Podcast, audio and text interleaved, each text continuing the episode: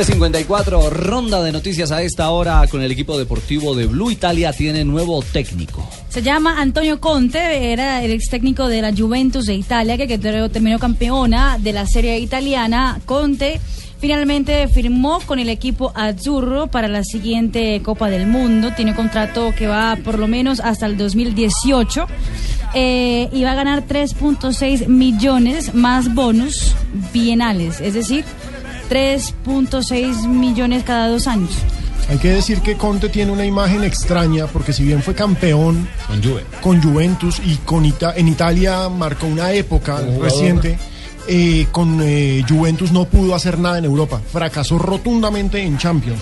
La Juventus mandó una, unas felicitaciones y mandó muchos éxitos para Conte en esa nueva etapa, pero eh, la Gaceta dello Sport, que es el periódico deportivo en Italia, sacó ya una encuesta a los... ¿Y le, dan, con todo? Le dan con todo. 52% dice que sí y el resto dice que no les gusta la decisión. Ah, fueron, fueron dos años consecutivos de fracasos, de una presentación flojísima de Juventus en Europa y eso pesa.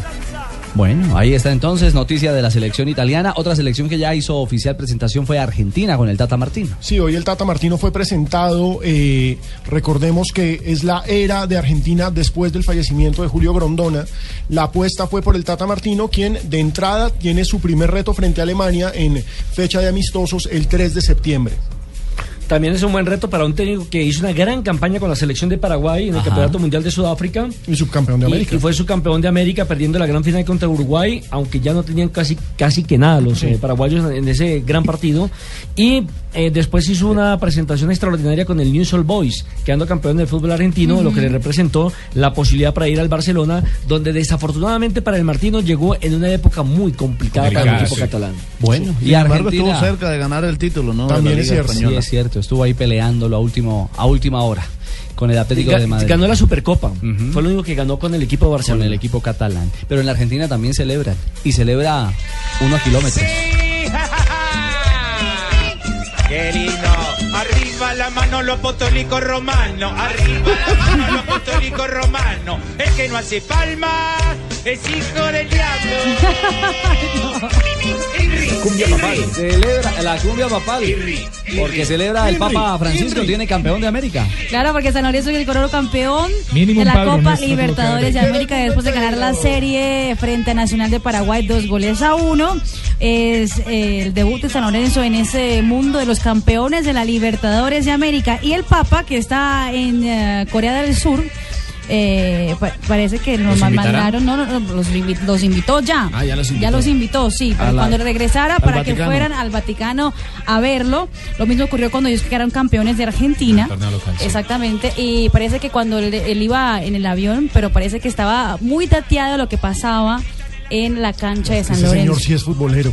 y que se llevó entre sus trajes una camiseta que le encontraron abajo de su. De no, era para menos. De, este San Lorenzo que tiene 16 títulos, 3 en el campeonato argentino y 3, una copa super. Eh, una. Mm, sudamericana que le la ganó Sudamericana, la Libertadores y la primera que ha conseguido la Mercosur. Sí. Eh, para un total de 16.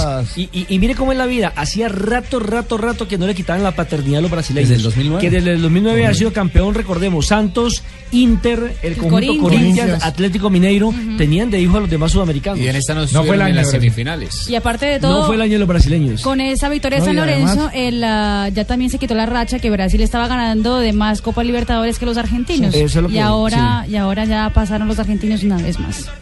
Y además, es un equipo que el año pasado estaba peleando la promoción para irse al descenso y un año después ya está ganando la Copa Libertadores de América, la verdad que es admirable. Y, Fabio, también hay que decir del Patón Exactamente. que se convirtió en el primer técnico en ganar dos Copas Libertadores con dos equipos de países diferentes. El Patón Nadie lo había hecho. El Patón dijo que ya lo había ganado hablado con la Liga Deportiva de Quito de Ecuador y ahora lo gana con San Lorenzo de Argentina. Con su mandan.